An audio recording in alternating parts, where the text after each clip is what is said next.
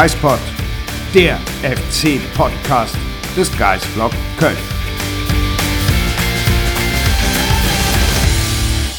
Geispod die 17.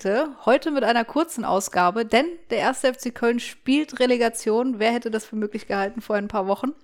Und in zwei Tagen geht es schon weiter gegen Holstein Kiel. Marc, ich begrüße dich neben mir. Wie geht es dir? Ach, einen wunderschönen guten Tag, Sonja. Ich freue mich sehr, an diesem Pfingstmontag einen Podcast aufzuzeichnen. Normalerweise machen wir das ja in der englischen Woche nicht. Stimmt. Aber Jetzt müssen wir ja, ne? Ja, also, wir halten das heute auch ganz kurz, geben ein Genau. bisschen unsere Gefühlslage wieder, schauen mal auf den kommenden Gegner und ähm, hoffen, dass wir euch damit den Feiertag am Ende ein bisschen versüßen können. schauen wir auf den nächsten Gegner. Ich dachte, wir labern einfach ein bisschen. Ja, das war auch ein bisschen übertrieben.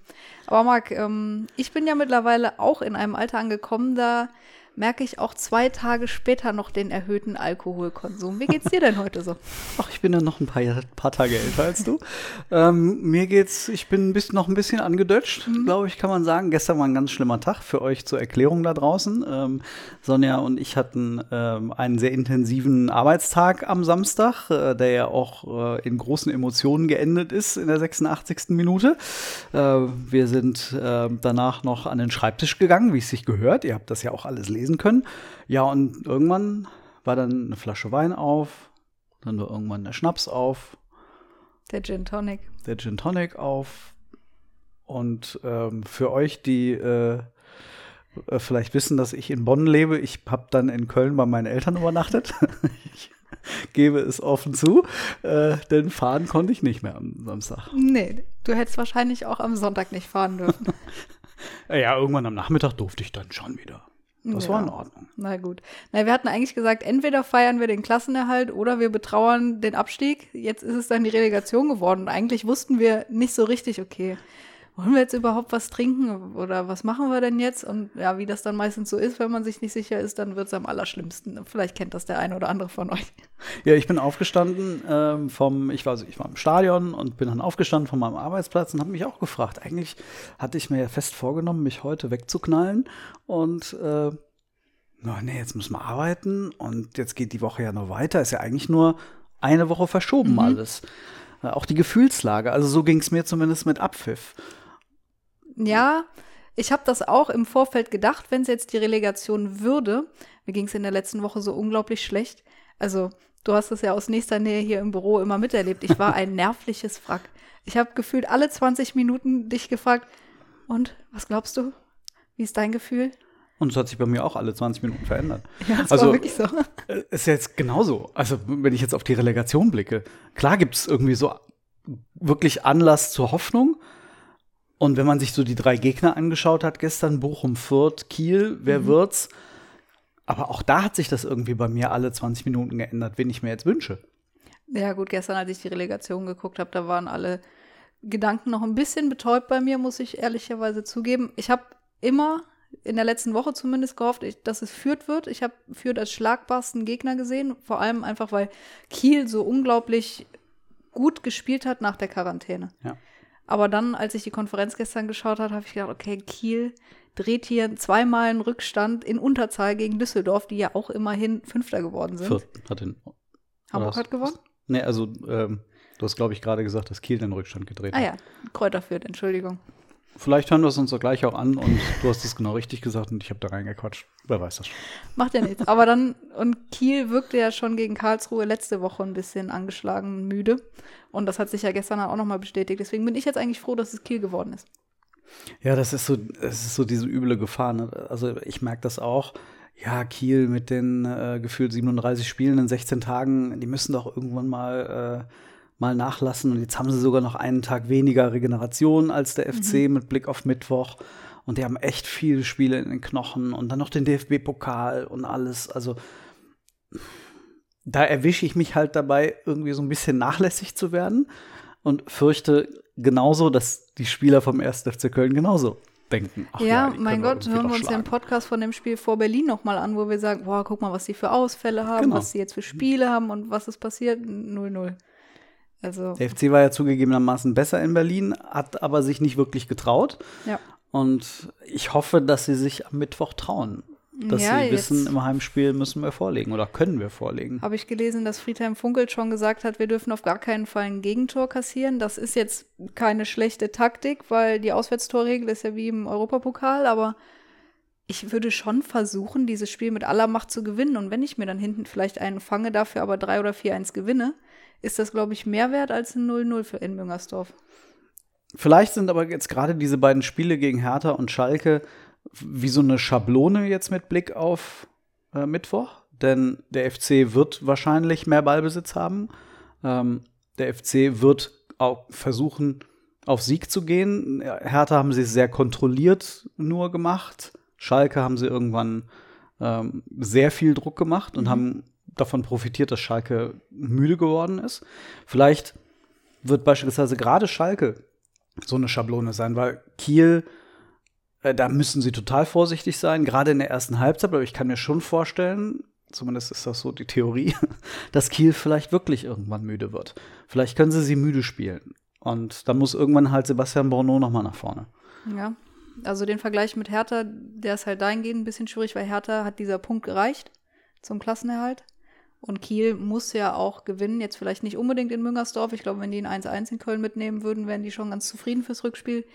Aber ja, mit dem Spiel von Schalke kannst du vielleicht recht haben, nur dass ich tatsächlich glaube, dass Kiel fußballerisch mehr Qualität hat als das, was Schalke am Samstag auf dem Rasen stehen hatte. Ja, das, das glaube ich auch. ähm, vielleicht insofern noch, als dass der FC ähm, in beiden Spielen wirklich sehr großes Augenmerk auf die Restverteidigung legen musste. Und sie haben es in beiden Spielen geschafft, ohne Gegentor zu bleiben. Ähm, vielleicht in den ein, zwei Situationen durchaus auch mal äh, glücklich, aber das musst du auch haben, das Glück, auch jetzt am Mittwoch wieder.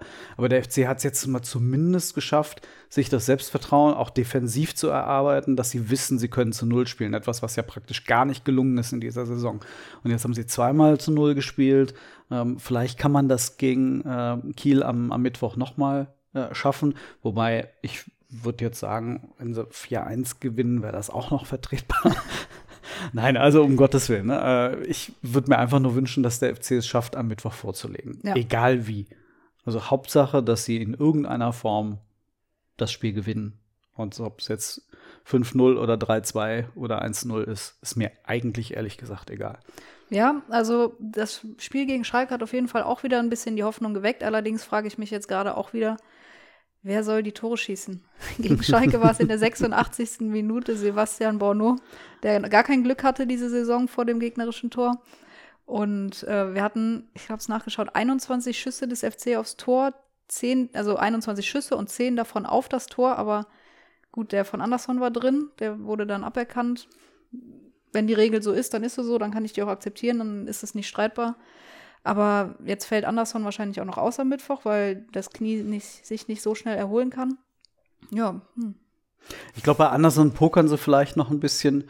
Ähm, da haben sie ja auch in den, in den Wochen zuvor bewusst entschieden, dass er immer erst am Donnerstag Ja. wieder einsteigt. Vielleicht hätte er auch schon ein, zwei Tage vorher mit Schmerzmitteln äh, trainieren oder spielen können, aber sie wollten ja ganz bewusst ihn sehr dosiert nur einsetzen. Insofern warten wir mal ab. Vielleicht ist da äh, der Fuchs, Friedhelm Funkel, vielleicht nicht so ganz ehrlich gewesen. Schauen wir einfach mal. Aber ähm, selbst wenn, so auch Schalke, wenn die jetzt Ralf Fährmann nicht im Tor gehabt hätten oder wenn der nicht so einen überragenden Tag gehabt hätte, alleine in der zweiten Halbzeit, Hector dreimal alleine äh, oder nicht alleine vor ihm, aber mit sehr guten Chancen. Anderson ja die Sekunden vor Ja, dem den muss er muss er ja eigentlich das Ding schon machen. Ähm, insofern, also der FC hat sich ja gegen Schalke Torchancen herausgespielt und hat diese Bälle auch aufs Tor gebracht. Ähm, auch dieser abgeblockte Schuss von Duda in der ersten Halbzeit, den hat er drei, vier Mal in dieser Saison schon versenkt. Ja.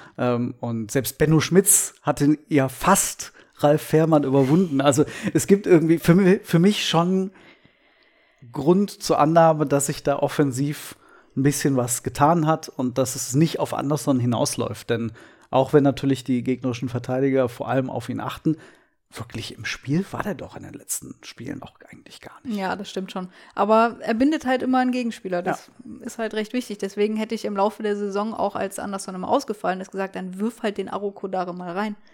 Der ist drei Meter groß, dann bindet der halt zwei Gegenspieler im und die anderen haben mehr Platz. Aber gut, das sind jetzt alles andere Geschichten, da können wir vielleicht nach der Saison noch mal ausführlicher drüber reden. Ich wollte noch mal ansprechen, ich finde es gut, dass Schalke so extrem mitgespielt hat, dass sich da niemand irgendwas vorwerfen lassen muss, wie finde ich an diesem Spieltag sowohl erste Liga als auch zweite Liga, jede Mhm. Mannschaft, für die es um nichts mehr ging. Also Respekt, kann sich der FC eine Scheibe von abschneiden, falls es irgendwann noch mal dazu kommen sollte. Aber spätestens als der FC dann das Tor gemacht hat, dann schicken die noch den Sané in den Sturm.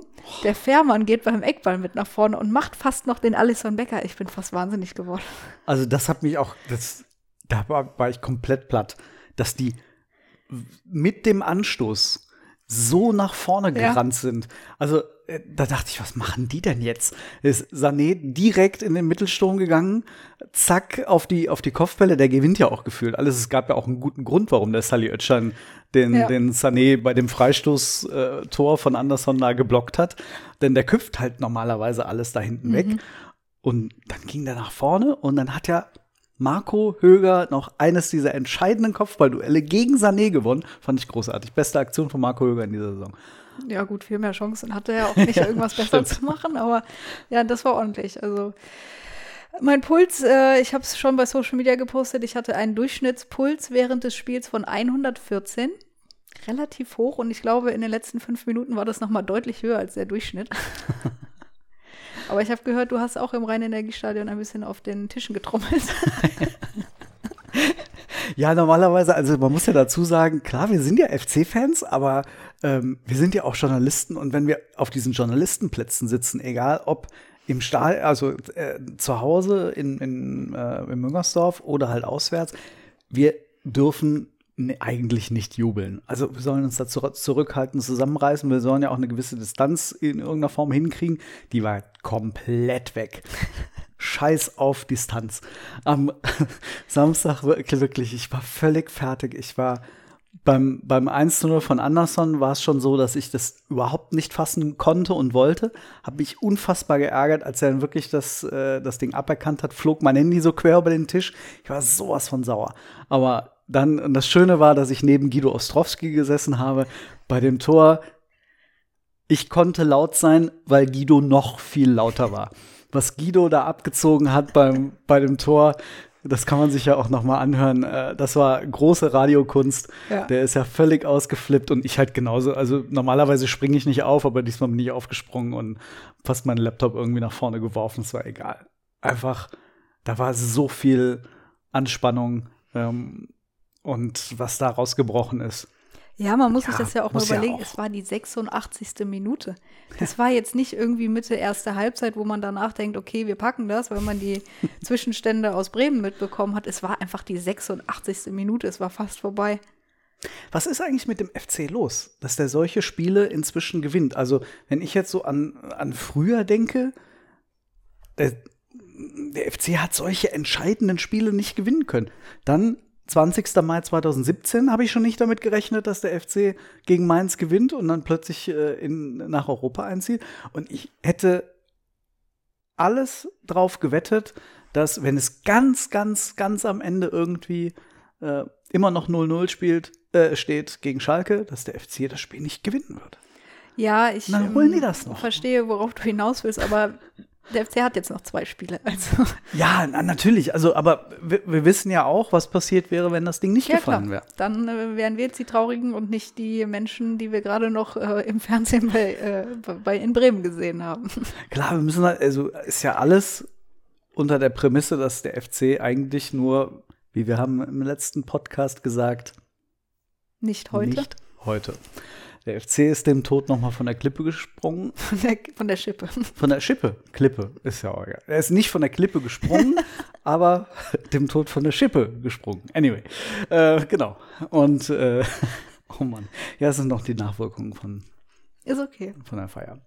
Und jetzt habe ich auch den Faden verloren. Ja, es reicht, finde ich, auch heute. Was? Schon?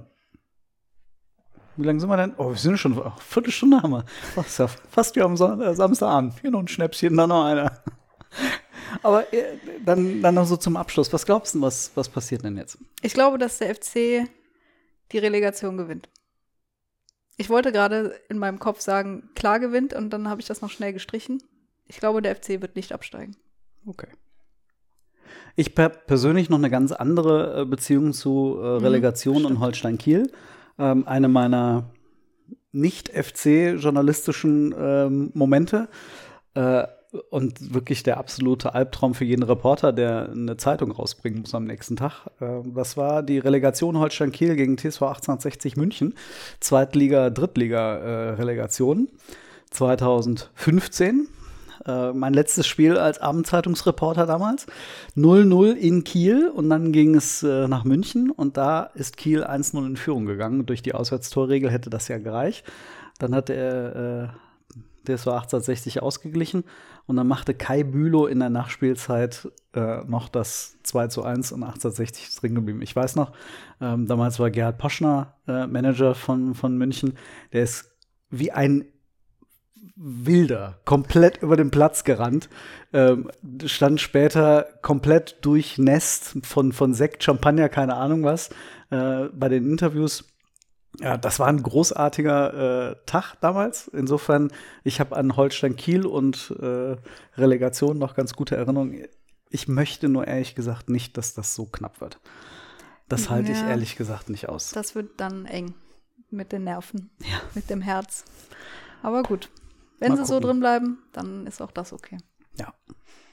Und schauen wir mal, was da äh, am Mittwoch und Samstag passiert. Wir wollten heute nur einen kleinen Geistpot machen, einfach um euch Eindrücke zu geben, was wir so am Samstagabend noch gemacht haben. Ja, das äh, machen wir dann nächste Woche nicht mehr. Nee, das halte ich definitiv nicht aus. Also einmal im Jahr kann ich mit meinen 39 Jahren kann ich das noch machen, aber äh, dann ist es auch irgendwann vorbei. In diesem Sinne. Eine schöne Woche. Und nächste Woche machen wir einen Podcast. Nächste oder? Woche sind wir dabei. Alles klar. Bis dann. Tschö.